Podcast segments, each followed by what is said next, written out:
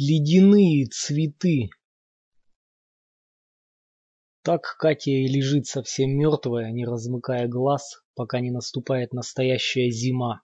Уже лесные мыши зарылись в пушистый снег и живут под ним, пробивая себе крошечные луночки для дыхания. Уже морозная, светлая, как белая лампа луна появляется в небе, просвечивая сквозь сплетение ветвей, уже сидят по утрам на кустах пунцовые снегири, словно яблоки особой светло-алой породы. Солнечные лучи просвечивают тонкую корочку льда на веточках берез, и однорукая Галя-волчок ходит белыми рощами, обгрызая со стволов мерзлую кору и пережевывая снег, чтобы не так болела прорубленная топором голова.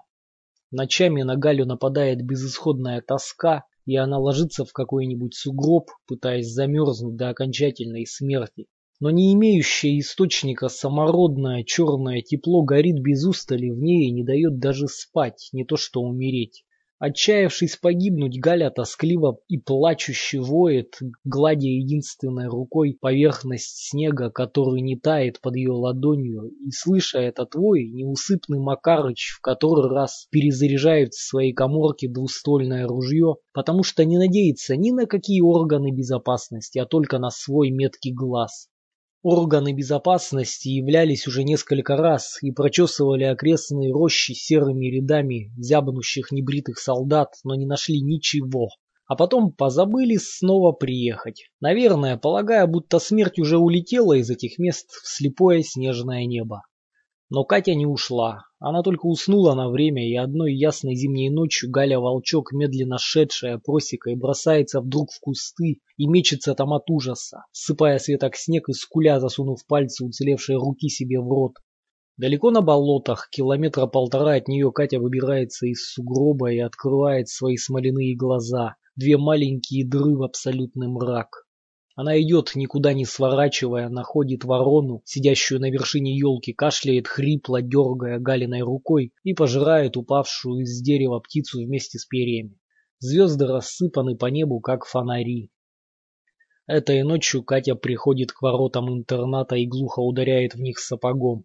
Из калитки выходит в лунное поле Макарыч, как призрак, в надвинутой на лоб мохнатой шапке и валенках. Он направляет на Катю ружье, но оно не может выстрелить, потому что пули примерзли к стволу. Макарыч скалится и хрипло ревет, мотая головой, зубы у него выламывает крюками мороза, такого страшного, какого он не помнит в Сибири, на Белочешской войне. Рев его быстро ломается в сплошной хрип, веточный хруст, и старик валится в снег, как срубленное дерево. Переступив через него, Катя проходит через будку, хрумкая осколками рассыпавшейся от мороза керосиновой лампы. Проникнув в первый барак, она убивает девочку Алену Медвянскую, спящую возле двери, коротко вцепляясь ей своими пальцами в лицо, из которого сразу выступает быстро стынущая кровь. Катя прокусывает мертвое плечо и высасывает много крови. Потом она перегрызает на трупе шею и уносит голову за волосы в лес. Долго ходит она между спящих древесных стволов, шепча им что-то, чего не разобрать, и качая за волосы мертвой головой, с которой капает кровь. Иногда она останавливается и смотрит вверх, чтобы определить по звездам свои координаты и отметку времени на кругу своего бессмертия. Наконец она приходит к той яме, где ее некогда закопали, к задубевшей мумии Тузика, полупогруженной в снежную впадину. Она садится в снег, покачивается и с жуткими лисьими стонами царапает лицо Алены Медвянской. Из носа Кати капает черная кровь, расплескиваясь о лоб Алены и затекая ей в глаза. И тогда из деревьев выходит однорукая Галя, разорвавшая на себе одежду в поисках причины непрекращающейся собственной жизни. Задыхаясь, она хрипло взвизгивает и плачет от страха. Все ближе к ней нервный, звериный стон смерти, все ближе источник терзающей ее боли. Галя останавливается в нескольких шагах от Кати и, трясясь, опускается на колени.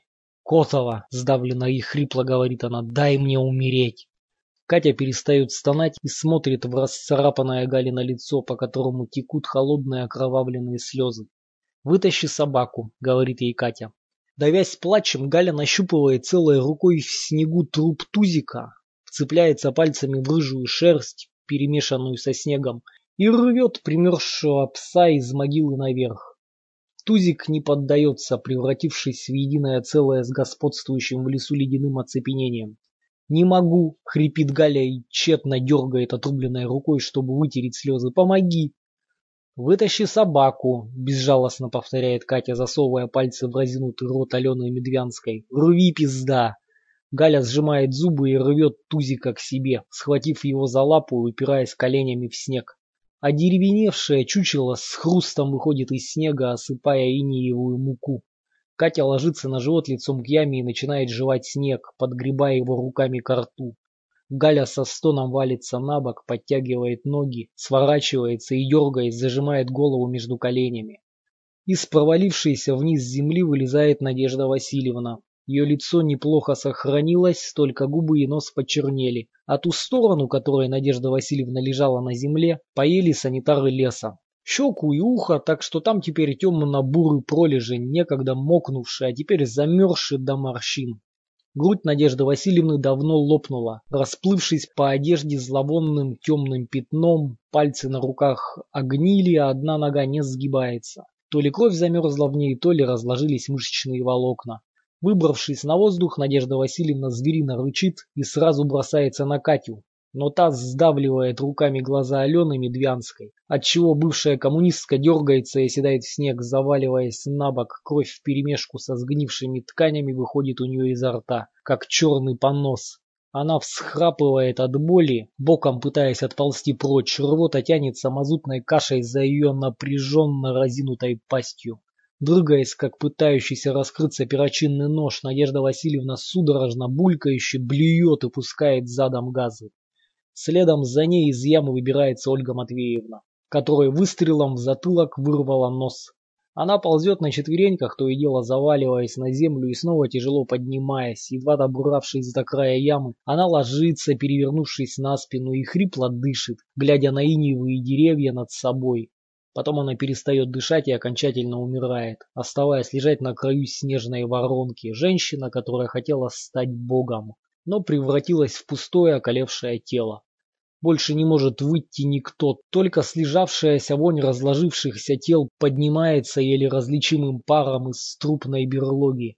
Катя подползает к краю ямы и заглядывает внутрь. Она видит ноги одной из девочек, сгнившие до костей, чью-то голову, присыпанную землей, и ощущает, что лежащие внизу детские тела уже перестали быть даже трупами. Они стали почвой, удобрением, едой будущей травы. Новая начальница интерната Любовь Ивановна Благая просыпается среди ночи от того, что чья-то маленькая, мерзлая рука касается ее лица. Любовь Ивановна очень не любит, когда касаются ее лица. Она даже мужу своему, Анатолию Герасимовичу, не позволяет трогать свое лицо, потому что оно означает для нее зеркало души. Открыв глаза, Любовь Ивановна видит стоящую возле своей кровати девочку, держащую в одной руке человеческую руку с раскрытой ладонью, пальцы которой прижаты друг к другу, и свою вторую голову, не похожую на первую лицом. Любовь Ивановна думает, что наблюдает неприятный сон, тем более, что от девочки пахнет потерявшейся в лугах дохлой скотиной. Любовь Ивановна силится проснуться, но девочка не уходит. Она злой даже с каким-то отвращением глядит на женщину своими черными глазами. «Тетя, вставайте!» – произносит Катя, а это, конечно же, она и есть. «Надо гнать девчонок в болото, очаг культа возводить». «Чего?» – не понимает Любовь Ивановна, напрягая брови. «Культ требует очага», – уверенно говорит Катя, взмахивая второй головой, как кадилом. «Не хлебом же единым». Любовь Ивановна садится в кровати и протирает глаза. В комнате темно, но от лица девочки исходит странное белесое свечение, потому все его черты отчетливо различимы. «Быстрее, сука!» – нетерпеливо настаивает Катя. «Религии рабочая сила нужна, хозяин ждать не любит». Любовь Ивановна не понимает, почему она никак не может проснуться. Кошмарных снов у нее не было уже без малого десять лет. Хрустит оконное стекло. Повернувшись на звук, Любовь Ивановна видит прижавшееся снаружи к окну незнакомое лицо Надежды Васильевны, расплывшееся в страшной мертвецкой улыбке. От одной этой улыбки любви Ивановне неожиданно не хочется больше существовать, и она отворачивается от окна, вцепляясь руками в одеяло. «Ну пошла, сволочь!» — с сильной злостью вскрикивает Катя, топая сапогом и тыкает в грудь женщине отрубленной человеческой рукой. Острая железная боль продирает Любовь Ивановну до самого позвонка. Она вскашливает и ощущает во рту вкус крови. «Пошла!» Через два часа все еще в длинной зимней ночи ворота интерната с лязгом растворяются, и темная колонна узниц выходит в лес. Впереди колонны шествует Катя, указывая направление, Сбоку волочит неразгибающуюся ногу Надежда Васильевна, вставившая себе для забавы в мертвый рот подожженную папиросу и опирающаяся на выломанный из дерева сук. Сзади свирепой тенью идет однорукая Галя, которая ничего не видит, зато чует и слышит, как хищный зверь. В интернате остается лежащий на заснеженном дворе труп одной девочки, из которой Галя и Надежда Васильевна сделали себе перемену блюд, макая оторванные от нее конечности в таз, наполненный кровью. В разбитых окнах пустого цеха подвешено за ноги мертвое начальство интерната во главе с Любовью Ивановной, из которого уже порядком натекло в снег.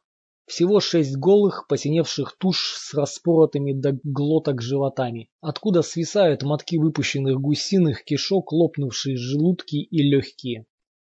Сутки спустя, после гибели интерната облачным зимним утром, когда солнце появляется из-за матовых снежных облаков, Спиридон Борисович выводит цепи солдат в маскировочных халатах на берега белых болот и щурится от нестерпимого серебряного сияния, Посередине белой равнины лежит в снегу ослепительный неприродный диск диаметром до 10 метров.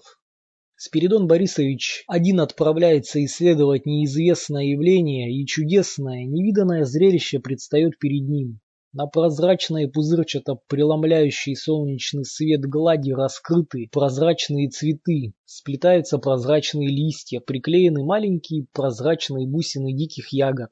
Сидят молчащие птицы, будто отлитые из водяного стекла. Все это сделано, отшлифовано, вытаяно изо льда множеством маленьких живых рук, терявших от холода, голода и равнодушия материи свое тепло, и в тех местах, где замороженные пальцы утрачивали осязание, и им уже не хватало тепла, чтобы формировать ледяной контур, Девочки согревали мертвую воду собственным дыханием, только бы смерть, напившись их жизни, навсегда превратилась в чистую красоту, Спиридон Борисович всегда верил только тому, что видел собственными глазами. Но теперь он перестает верить даже этому. В зеркальных листьях ему мерещится гибель всего известного человеку мироздания. Спиридон Борисович поворачивается и уходит. Лицо его застыло, как каменный слепок, словно ледяные цветы исчезли, как только он перестал их видеть, и он идет, сомкнув веки, чтобы не замечать озаряющее его сзади сияние отраженного небесного огня. «Вперед!» — кричит он простуженным голосом, указывая рукавицей вглубь болот, на север, куда уходит след множества маленьких сапог. Спридон Борисович бросает цепи красноармейцев в погоню, любой ценой надеясь спастись от пуль расстрельной команды, от глухой кирпичной стены, которая может стать последним пейзажем его жизни. То и дело на обочине пути попадаются трупы остановленных морозом тружениц, навзничь лежащие в снегу, и к полудню Спиридон Борисович настигает устало идущую колонну детей. Они идут сами по себе, замерзшие, молчаливые. И Спиридону Борисовичу кажется, что девочки направились за предел жизни, куда ему дороги нет. Солдаты окружают колонну, и она останавливается. Спиридон Борисович смотрит в бледные истощенные лица девочек, еще хранящие в себе чистый свет нечеловеческого волшебного труда, и коротко приказывает всех их расстрелять. Никто из детей не пытается бежать, никто не закрывает руками голову, никто не плачет, не просит пощады. Винтовочный залп раскалывает зимнюю тишину, маленькие тела падают в снег.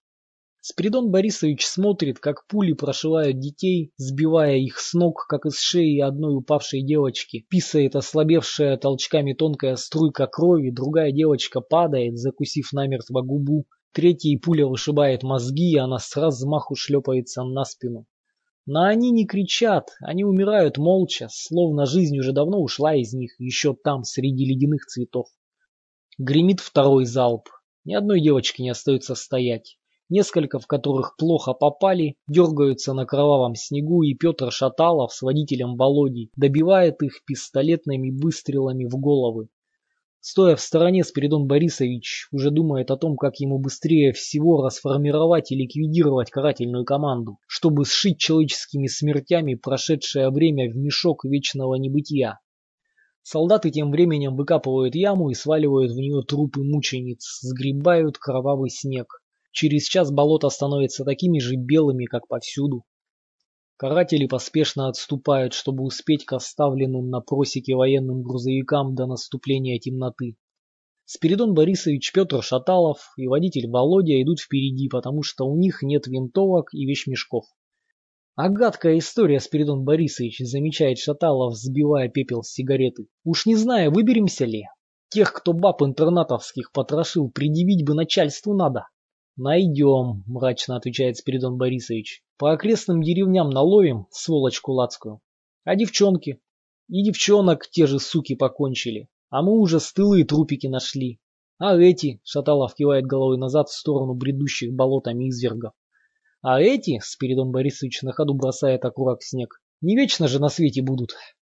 Большое вы дело задумали, Спиридон Борисович. Шаталов затягивается и, поеживаясь, выпускает дым. Великое дело. «Великое дело», — повторяет Спиридон Борисович, глядя в снега. «Зря мы, Петя, тех женщин расстреляли. Тактическая ошибка была допущена нами. Они ведь многое знать могли, те женщины. Яичники из них надо было вытопить». А в самом деле Спиридон Борисович хрипловато и скоро шепчет Петр, поминутно озираясь. Ведь кто-то это сделал, Спиридон Борисович. Вы же видели там впереди, вы же видели, Спиридон Борисович. Что же это по-вашему? Не знаю что, быстро отвечает Спиридон Борисович. Не знаю.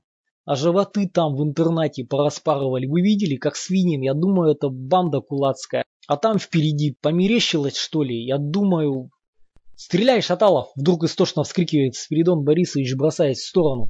Петр поворачивает голову и видит девочку, ту самую, которой мочился мертвой в рот, идущей со стороны леса. Шаталов выхватывает пистолет и не целясь стреляет в девочку. Пули, похоже, попадают в цель, потому что тело ребенка дергается от ударов. Но в следующий миг Шаталов чувствует резкую боль в груди и холод голубых слез сжиженного воздуха на щеках. Рядом с ним водитель раздирает на куски тяжелым ударом космического ветра. И сам Шаталов падает на снег, пытаясь крикнуть, чтобы хоть как-то обозначить последнюю волю своей жизни, но звук уже не проходит через его забитое снегом горло, мозг лопается, глаза высыхают на морозе, газированная воздушная вода затекает в дыры провалившегося лица. Шаталов уже не слышит, как хрипят, корчась на снегу солдаты, придавленные потоком ледяной стремнины, Свистящий развершийся вакуум срывает им мясо с костей, забрызгивая кровью белую землю болот, которая снова стала теперь ничьей. Один из бойцов, в котором от природы сохранилось больше тепла, еще находит в себе силы дважды выстрелить в небесную голубизну, прежде чем умереть. Спиридон Борисович несется вперед мимо застывшей на кочке Кати, пока не спотыкается и не падает, катится по неудобной чужой земле, он хочет встать, но ноги его одеревенели, схваченные железными клещами мороза. «Пусти, сука!» Надсадно хрипит Спиридон Борисович, упорно борясь за свою жизнь и обдирает ногти о наст. «Пусти, сука!» Вывернув лицо, он видит, что Катя стоит над ним, со скучающим выражением лица, наблюдая его муки. «Ты, слышь, пусти!» — слабо говорит Спиридон Борисович. «Прости, что девчонок всех побил.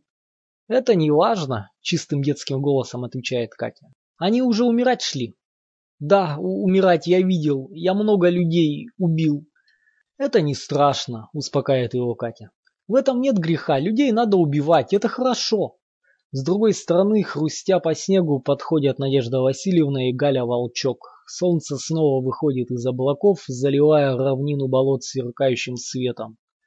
«Ты иди!» — робко хрипит Катя Надежда Васильевна. Ты маленькая еще. Катя улыбается одной тенью улыбки и уходит, оставляя Спиридона Борисовича дергаться на снегу от предчувствия своей ужасной судьбы. Надежда Васильевна грузно наваливается на лежащего навзничь человека и рвет когтями его одежду. «Милый, хороший!» — хрипло шепчет она, целуя Спиридона Борисовича кривыми, подгнившими губами. Однорукая Галя глухо стонет, глядя на Спиридона Борисовича, смерзшимися кровью битыми трещинами глаз. Она опускается на колени в снег и единственной рукой крепко хватает его сквозь штаны за тайный ут. Ушедшая Катя садится в снег у круга прозрачных цветов и вдыхает их морозный чистый запах, идущий из раскрытой бездны, по которой летит, не останавливаясь, бескрылое солнце.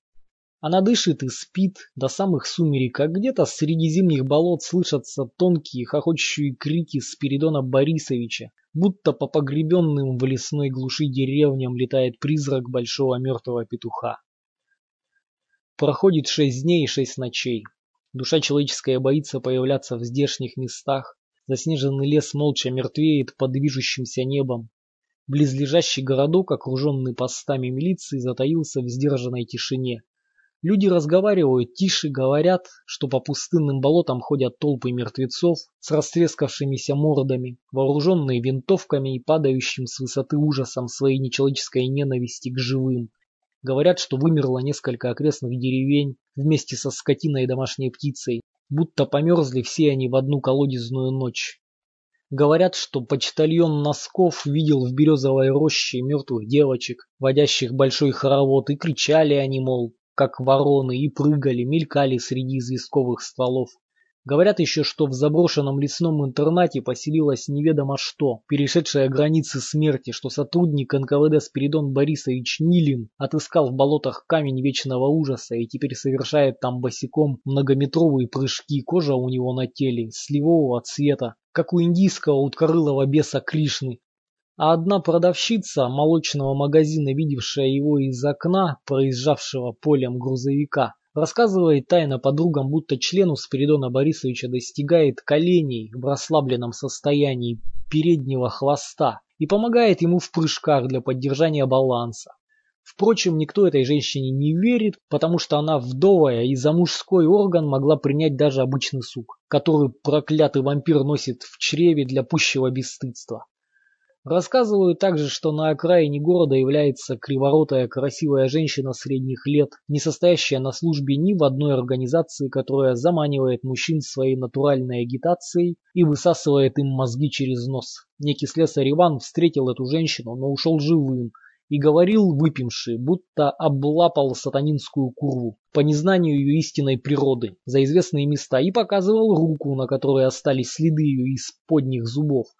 Еще рассказывает, что на железнодорожную станцию приходила однорукая девушка с избитым до крови лицом, намеревалась сесть без билета на поезд. Следовавший в Ленинград, ее хотели забрать в милицию, но она убила железной палкой двух рабочих, одного милиционера сожгла огнем, который вышел у нее из руки, после чего ушла полем в лес, а следы от нее остались перевернутые, как от лешего. Постовые милиционеры уже убили трех подозрительных гражданок и одну девочку, гулявших ночью без дела темными улицами города, где не осмеливались зажигать фонари. Хотя газеты писали, что с суевериями давно покончено, как с фактом жизни, дворник Калистрат заколол рабочим своим ножом старуху, строившую за полночь снежную бабу во дворе. У старухи в коммунальной комнате нашли черную кошку, набитую гвоздями, и поганые книги против всего хорошего на свете. Бабки, продающие пряники, шептались по углам, что, мол, вот ликвидировали церковь, оно и началось, что товарищ Сталин уже думает церковь обратно восстановить, а то с чертями не сладить, распоясались в конец, собаки по окраинам воют ночи напролет. Антихрист слетел на землю и криворотая с однорукой его дочки, а Калинин с Ворошиловым записались в монахи, Библию изучать.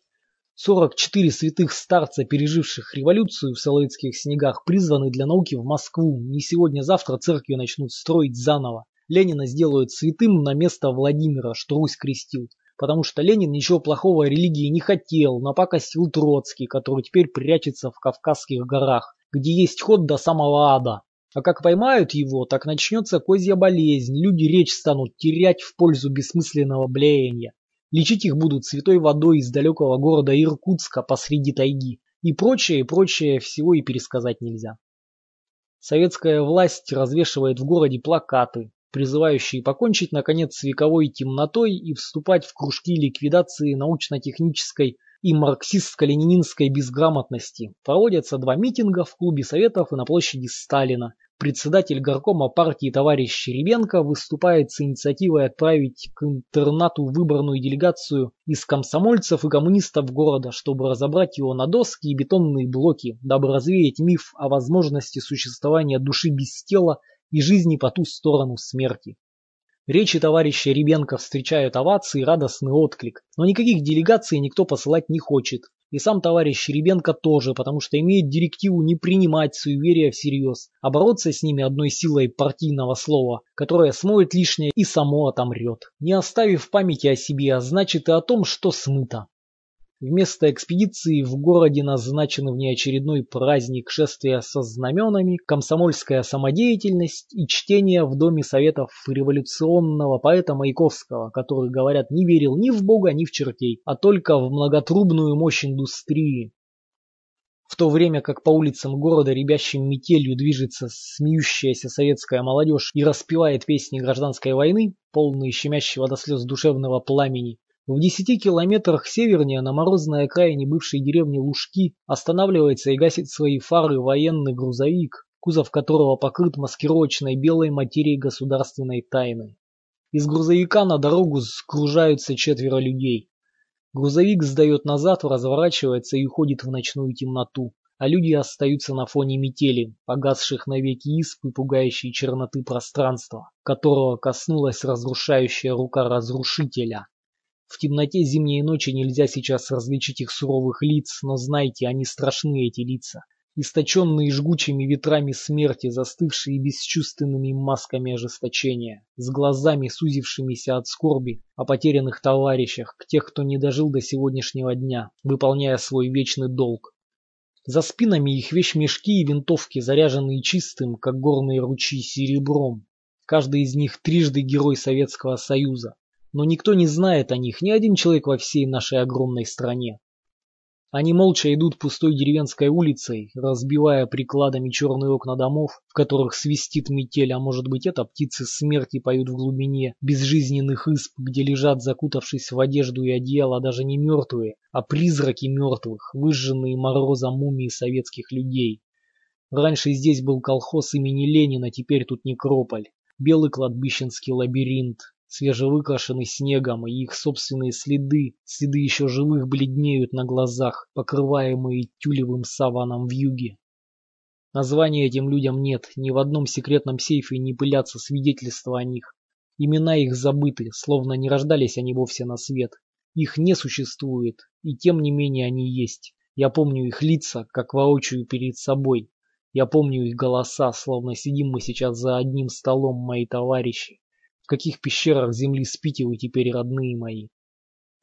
Наш отряд был создан в 22 году по прямой директиве правительства, и ни один орган власти не знает больше о нем, потому что согласно самой идее нашего государства, согласно теории великого Ленина и практике великого Сталина, нет и не может быть повода для нашей жизни. А все равно она есть. Есть она непрерывная битва. Потому что боремся мы со злом, тем, которого не может постичь своей наукой человечество, идущее в свет. Так огромно оно, как огромна смерть по сравнению с жизнью отдельной личности. И может быть, путь к будущему – это светящаяся стеклянная дорога, проложенная среди мертвого пространства страшного сна. Люди не должны знать об этом теперь, им рано еще это знать.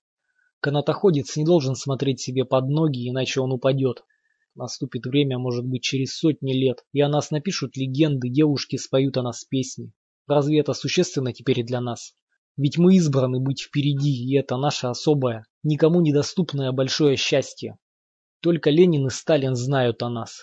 Они нас сотворили, и мы есть их вооруженная рука. Яков, о тебе первым скажу я. Ты ведь был и остаешься нашим командиром, хотя чин военный тебе и не положен. Ты из первых еще из тех, кто воевал в гражданку. Ты больше всех нас коммунист, потому что стал им тогда, когда за это сдирали кожу и вырезали звезды на спине. Ты родом откуда-то из-под Вологды, большим ростом вышел, усов не брил. Ты деревья ломать можешь, а тебя никому не сломить, Яков. Навеки вечные. Кто шел рядом с тобой, тот потерял свой страх и не может вспомнить его лица. Будущие люди одну всего статую воздвигнут в память о наших тяжелых временах, временах борьбы, железную статую, огромную, как гора. И это непременно будешь ты, балтийский матрос. Не зная тебя, они все равно выплавят из серого металла твое лицо. Это суровое лицо убийцы бессмертных богов. Василий, какой сибирской национальности принадлежишь ты, чукча ты или тунгус? Арканил ли твой отец оленей в пегой тундре, окруженный облаком болотных комаров? Или бил куницу в лежащих по пояс таежных снегах, сам не знаешь? И матери своей не помнишь, только когда туго, когда смерть уж совсем близка, молишься ты, Василий, на родном языке, нам всем чужом, зовешь духов своих древних, креста на тебе, паскудники, нет, а дважды ты никогда не стрелял. Бьешь без промаха, мужика, бабули, старика или ребенка, правда всегда за тобой. Ты единственный из нас, кто смеется, Василий, луна и звезды, вот истинный дом твой. Когда-нибудь ты придешь туда, и тебя встретят те, кого ты любишь. Ты теперь Варвара. Ну что мне еще о тебе сказать? Волосы твои смоляные вьются, как козья шерсть. Любишь ты лицо под дождь подставлять. Никто из нас не знал тебя как женщину. Инженер один, говорят, знал, да прирезала ты его. Потому как жизнь тебе человеческая в тягость. Воля тебе нужна, как зверю дикому. Взглядом воду портишь, горькая становится, глянешь на тебя в полумраке костра, страшно станет. Матерь твою, Варвара, огнем сожгли. Так Яков говорит, может и правда сожгли. Кто из нас не любит тебя? Душа ты наша, женщина, злое, темное от грязи и солнца, широкое лицо твое, привыкшее видеть смерть. Кто из нас не целовал тебя в минуты победы, над трупами нелюдей, истерзанную в пот и кровь? И долгими ночными переходами кто не оглядывался на тебя, идущую всегда последней, чтобы вспомнить твою красоту и зов будущего, не заживающий раной, хранящийся в груди твоей, сколько бы ты ни стискивала зубы, хрипя от ненависти. Будущее все равно таится в тебе, Варвара, готовая расцвести. То и в южной ночью в густом снежном дыму мы снова оказываемся одни, одни против бушующей стихии зла, может статься многие годы таившейся в забытии, чтобы найти себе выход здесь, Помощи нам не будет, если мы умрем. Нас сразу вычеркнут, резинкой сотрут с листа. А нас ведь даже думать запрещено. Нечто нас спасать.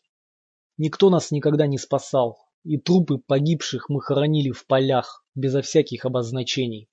Только Яков знает, где все они лежат, только он единственный знает. Той южной ночью мы стискиваем друг другу руки, как всегда, потому что неизвестно, кто из нас останется жив. Мы смотрим друг другу в глаза, потому что кроме нас самих некому почувствовать нашу боль, наше горе, нашу великую скорбь, потому что мы сразу поняли, это будет битва не на жизнь, а на смерть. В первой избе, порог которой мы переступаем, Яков переворачивает ногой лежащий на полу труп молодой женщины. Хрупкие волосы осыпаются с ее головы, как хвоя. Лицо черным черно, замерзла вытекшая из глаз кровь. Яков склонился к ней, надавил на щеку пальцем, она хрустнула и провалилась, как корочка угля на недогоревшем полене. Мы понимаем, что это значит. Это значит ужас, который возвращается только раз во много веков. «Снегурочка», — говорит Яков. Мог бы и не говорить, все и так поняли. «Снегурочка, спаси нас, Господи!» Как неживые тени крадемся мы утратившими форму улочками, ее здесь давно нет, но она могла устроить нам смертельную ловушку. Очень мало на свете есть существ безжалостнее и опаснее Снегурочки. Появлению ее всегда предшествует огромное количество сотворенного зла. Она есть мера, посылаемая потусторонними силами, чтобы человек не забылся и на собственном затылке почувствовал ледяное дыхание вечной ночи, кто позвал ее, того наверняка уже нет на свете, но она не остановится теперь, она будет кружить по земле, сея и сея смерть, пока ее саму не убьешь. Все эти вставшие трупы, упыри да навки, лишь творение ее черной души. Да, есть у нее душа, непроницаемая, как колодец в глубину земли.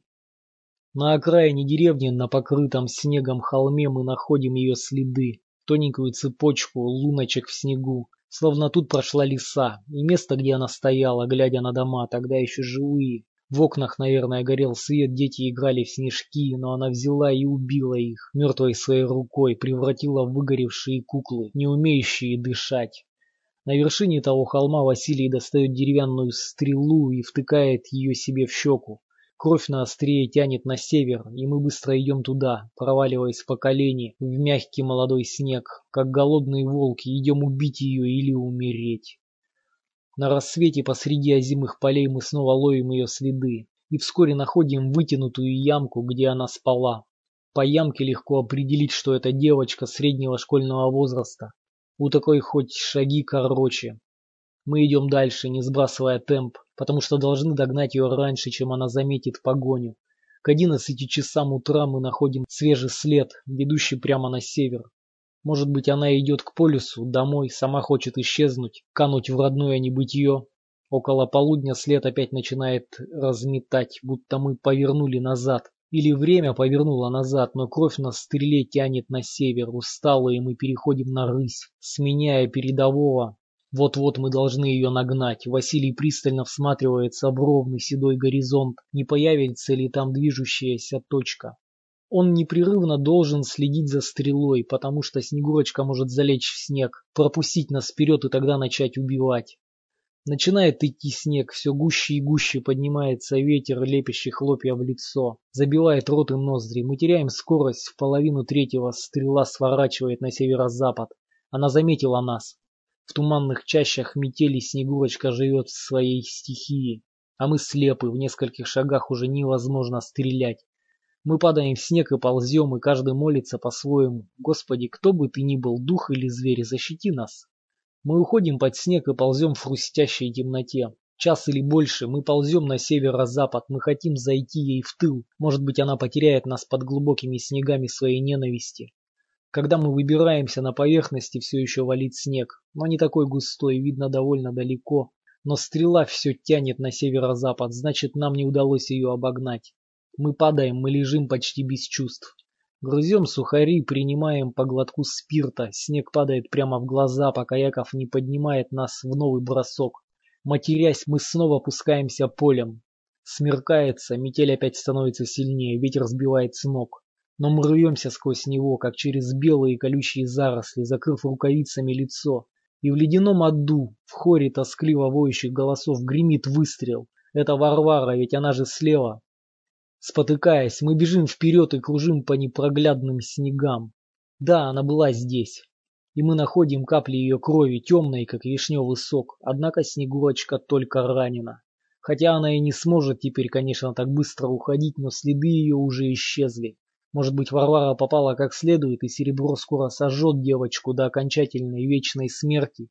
Пока же стрела показывает в прежнем направлении, и мы цепью идем с винтовками наперевес. Метель стихает, мы молчим, слышен хруст наших шагов, мы почти не дышим. Становится совсем темно, потом в просвете туч появляется луна. Какая страшная красота вокруг. По снегу бегут размытые серебряные огни, как сгущение прозрачных вод. Иногда они поднимаются на возвышенностях легкими холодными кострами цвета дневных снежных облаков и снова гаснут. Это, конечно, она.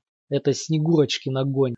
Мы любуемся его красотой, как охотник любуется красотой выходящего из леса тигра. Как ты все-таки прекрасна, но мы все равно убьем тебя.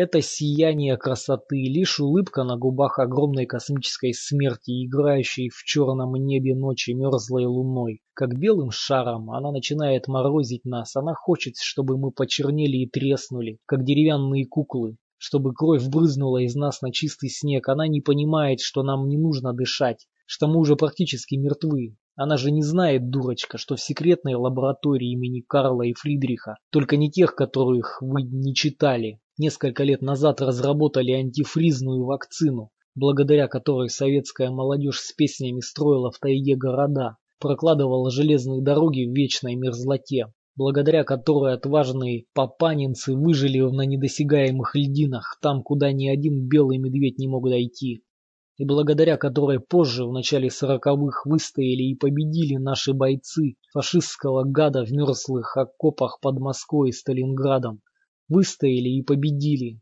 прогнали этих околевших козлов до середины Европы.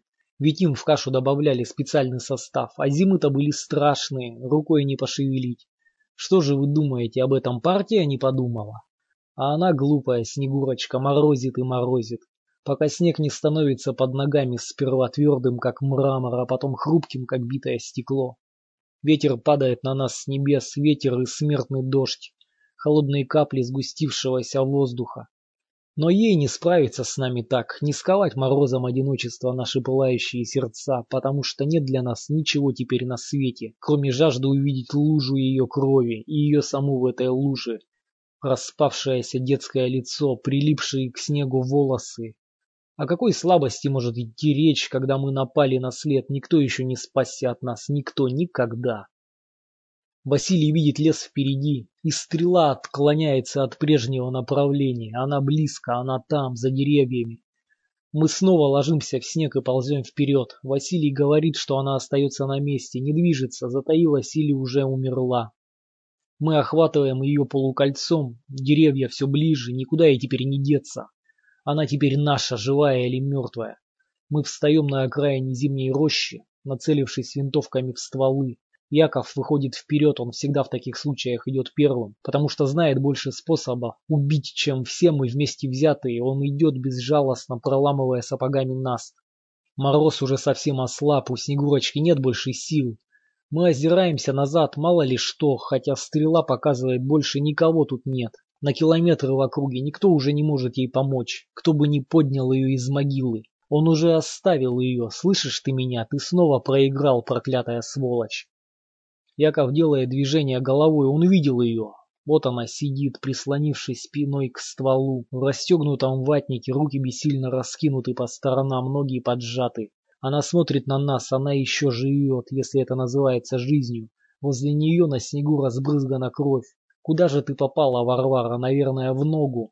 Яков подходит к ней все ближе, ближе, он убьет ее ножом. Она беззащитна теперь.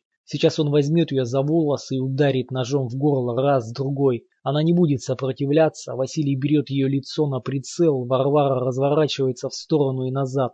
Я тоже целюсь девочке в лицо, хотя Василий с такого расстояния не может промахнуться. Ближе, еще ближе, и тут я вскрикиваю, я узнал ее. Это не она. Это же не она, это Алена Медвянская. И сразу, как только я вскрикнул, Снегурочка прыгает на Якова сверху, ногами она прыгает ему на шею, бьет его коленями и рвет рукой по лицу. Все происходит так быстро, что никто не успевает среагировать. Я стреляю, целясь выше, чтобы не попасть в Якова. Василий отпрыгивает в сторону, чтобы найти лучший угол обстрела. Яков валится в снег. Всем своим грузным могучим телом валится он у каленой Медвянской, с винтовкой и ножом. Кувырком летит Снегурочка с него за дерево в сугроб. Василий стреляет, не целясь. Я бросаюсь вперед, та вторая Алена поднимается мне на перерез от ствола, и я наотмашь бью ее прикладом в зубы. Несчастную Аленушку, я ломаю ей зубы, она падает, я стреляю ей в грудь, раз, перевожу затвор, и еще раз. Пули пропарывают ее, для нее это смерть. Огромная, вечная, она маленькая, и жила-то совсем немного. Я поднимаю голову, сбоку гремит выстрел, это Варвара. А я не вижу, куда теперь стрелять, кругом черные стволы деревьев. Василий быстро уходит, утячий переваливаясь, мелькая за стволами на северо-запад, куда ушла Снегурочка. «Стой, Варвара!» роя что из силы назад. Я не вижу даже, где она. Я переворачиваю железное тело упавшего назничь Якова. Он хрипит, лицо его разорвано наискось. Из сдувшейся полосы течет темнеющая кровь. Пока я отсасываю и выхаркиваю ее в снег, приходит Варвара.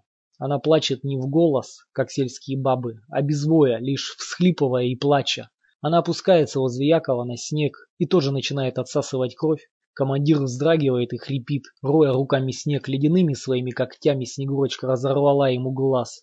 А самое главное яд, Яков отравлен, он теперь умрет. Мы должны были помнить, сука, схлипывает Варвара, что она может сдвоить. Проклятая сука, она убьет нас, всех убьет нас, сука. Мы разводим возле Якова костер и растираем ему лицо снегом. Яков дышит хрипло и неровно, голоса моего не слышит.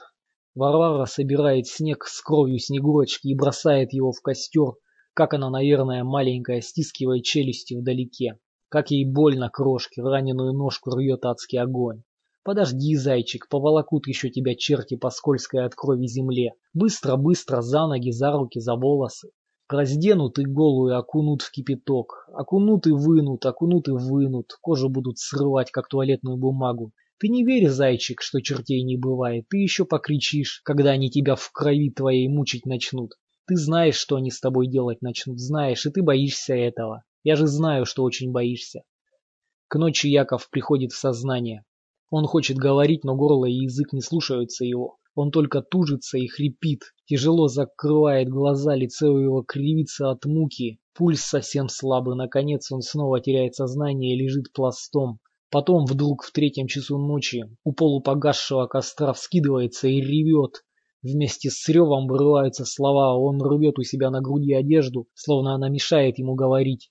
«Вперед!» — ревет Яков, осатанил, таращась на догорающий костер. «Догнать, падла! Приказываю, Василий, ты что, Василий, вперед, братцы, там впереди нельзя допустить. Ты слушай, твою мать, Илья родной. Хватает он на меня своей железной рукой за ворот, притягивает к себе горячее дыхание, опаляет мне лицо. Она же знаешь, куда идет, твою мать. Нельзя допустить, сдвоила твою мать, как худо больно. Вдруг дико рычит он, оскаливая зубы. Больно, Илья, убей меня, это приказ. Ты понял, приказ, мать твою.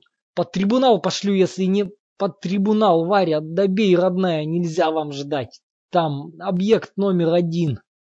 Объект номер один, странным чужим голосом повторяет Варвара. Здесь объект номер один, господи. Быстрее, хрипит Яков. Илья, пристрели именем революции, не бросай, Илья. Там на северо-запад объект номер один. Я сразу понял, не имел права, думал, справимся. Больно, Илья, Варька, стреляй, стреляй, родная, добей. Он отталкивает меня так сильно, что я падаю в снег. Варвара возится с пистолетом, Яков замечает его в руках Варвары и перестает хрипеть. Только набирает пригоршню снега и сует себе в рот. Глаза его смыкаются. Птицы поют. Слышишь, брат? Варвара поднимает пистолет и стреляет ему в лицо. Яков валится на бок, выплескивая из пробитой головы немного крови. Я встаю и забрасываю снегом костер. Вместе мы оттаскиваем тело Якова в сугроб, Варвара все время пытается вытереть слезы, закусив посиневшую без крови губу. Она не может по-настоящему заплакать. Мы идем всю оставшуюся ночь, даже не думая об осторожности. Утром мы находим Василия, там, где закончился его путь, лежащего в провалившемся Насте, как в саркофаге. Весь снег вокруг него запятнан остывшей кровью, горло разорвано, и ты, Василий, ты ее не взял.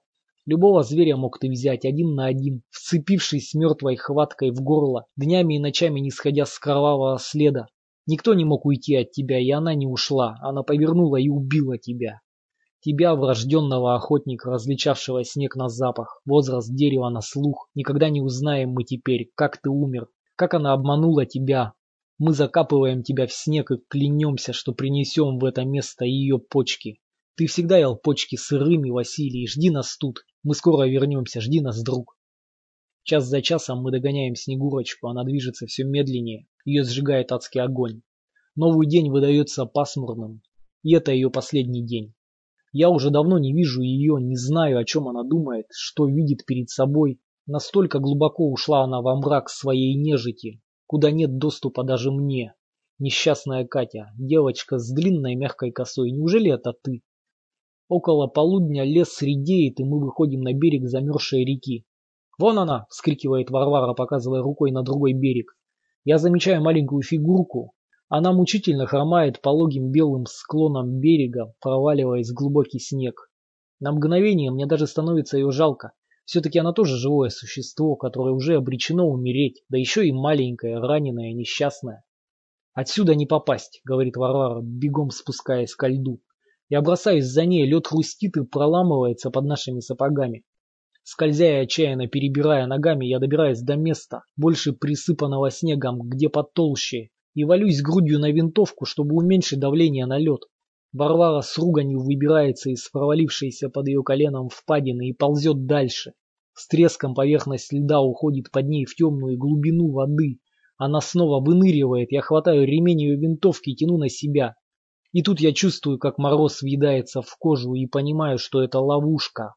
Я тяну изо всех сил, но мне уже не вырвать ноги Варвары из вцепившегося в них льда. Лед ломается, хрустит, но крепче сжимает хватку. Варвара дико визжит от боли, колотит по нему руками, бросив ружье. Лицо ее все в поту, рот приоткрыт. Почему я должен видеть, как она умирает? Я не хочу.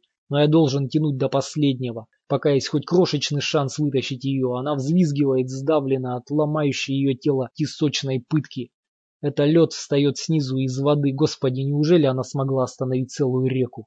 Лед встает, ломаясь и пронзительно скрипя, лед плачет и воет, поднимаясь со дна ввысь. Белые горы вздымаются под нами, нас несет ввысь, и Варвара рвется из моих рук. Вжимая голову в плечи, она прокусывает свои губы, которые не могла прокусить тогда, у догоревшего костра. Кровь хлынула у нее изо рта, это конец, ее раздавило, я видел, как ее раздавило. Я же смотрел ей прямо в лицо. Все, мне не нужны больше твои безжизненные ледяные руки, женщина, я встаю. Я не желаю больше ползти, как червь. Я встаю и смотрю на Снегурочку, она остановилась на вершине склона. Она же не может морозить на ходу. Винтовка лежит у моих ног со звериным рычанием, я ру на себя ремень, оружие и бросаюсь вперед, бешено хрипя, карабкаясь обледеневшим склоном вверх, и там наверху передо мной открывается долина, поросшая молодой сосной, и я вижу объект номер один. Что-то наподобие огромной черной косой эстакады, уходящей в землю, ее окружает бетонная стена с колючей проволокой наверху. Башни с пулеметами, часовые идиоты, хочется заорать мне. Что ей ваши пулеметы, что ей ваша проволока, ей же не надо внутрь. Так-то вы охраняете объект номер один, бога душу вашего мать. Я задыхаюсь, у меня так мало осталось сил, я несусь по склону. Где же ты, моя девочка, мягкая длинная коса, пионерка моя с робкой детской улыбкой на губах? Я знаю, ты села где-то в снег, Сожмурившись от боли, сжав кулачки, ты приоткрыла рот. Нет, ты не сделаешь этого. Где же ты? Дай мне найти тебя, ах, проклятые сосны, в которых потерялся твой след. Дай же мне найти тебя, я прострелю тебе грудь, нет, я прострелю тебе лицо. Ты вздрогнешь, как сладко ты вздрогнешь в последний раз. Откроются твои глаза, высохнут твои слезы.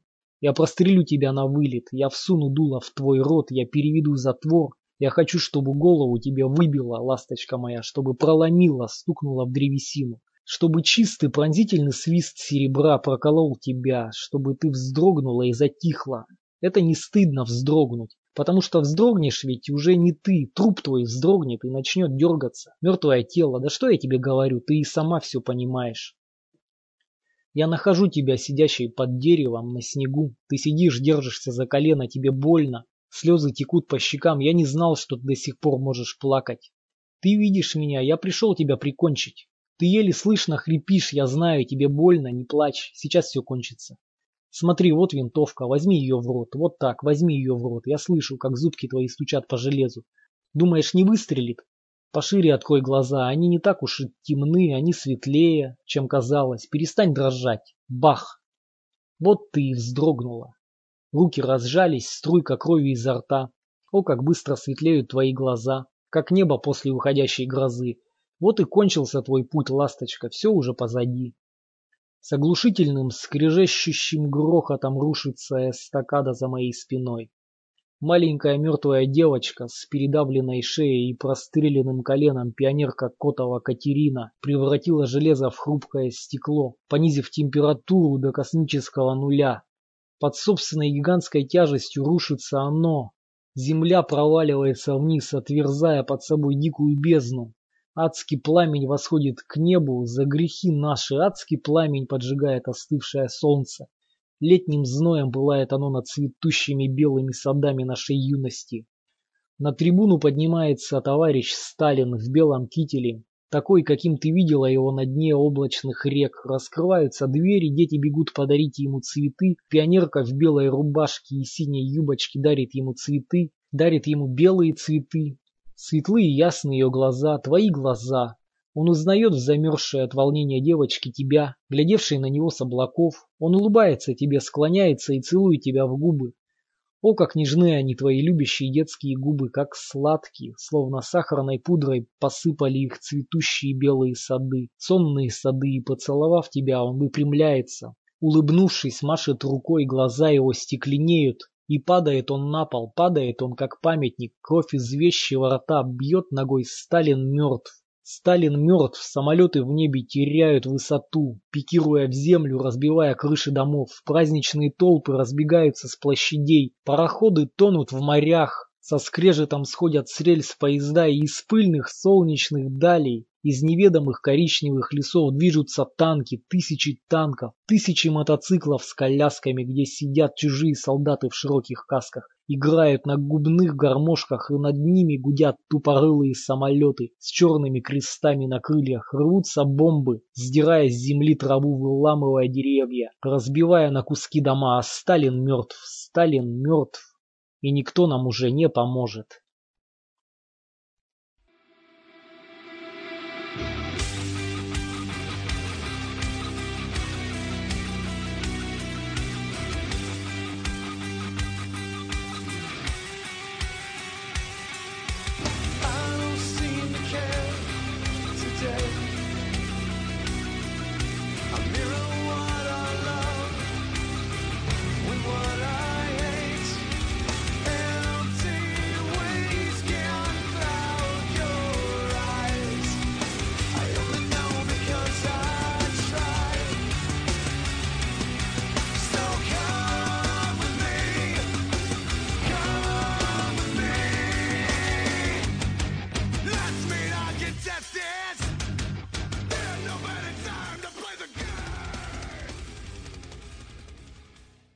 Илья Масодов «Сладость губ твоих нежных». Озвучено проектом «Голоса в голове». Текст читал Кори, 2015 год.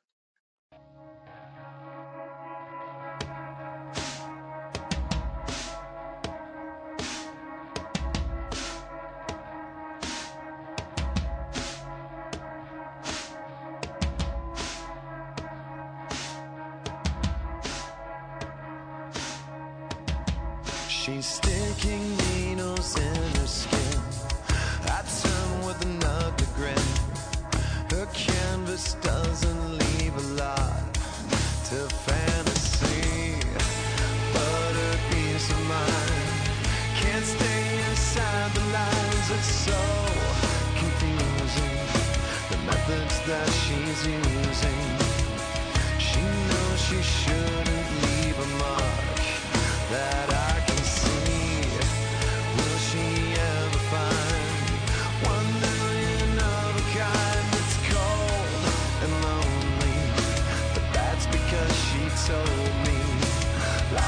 outside.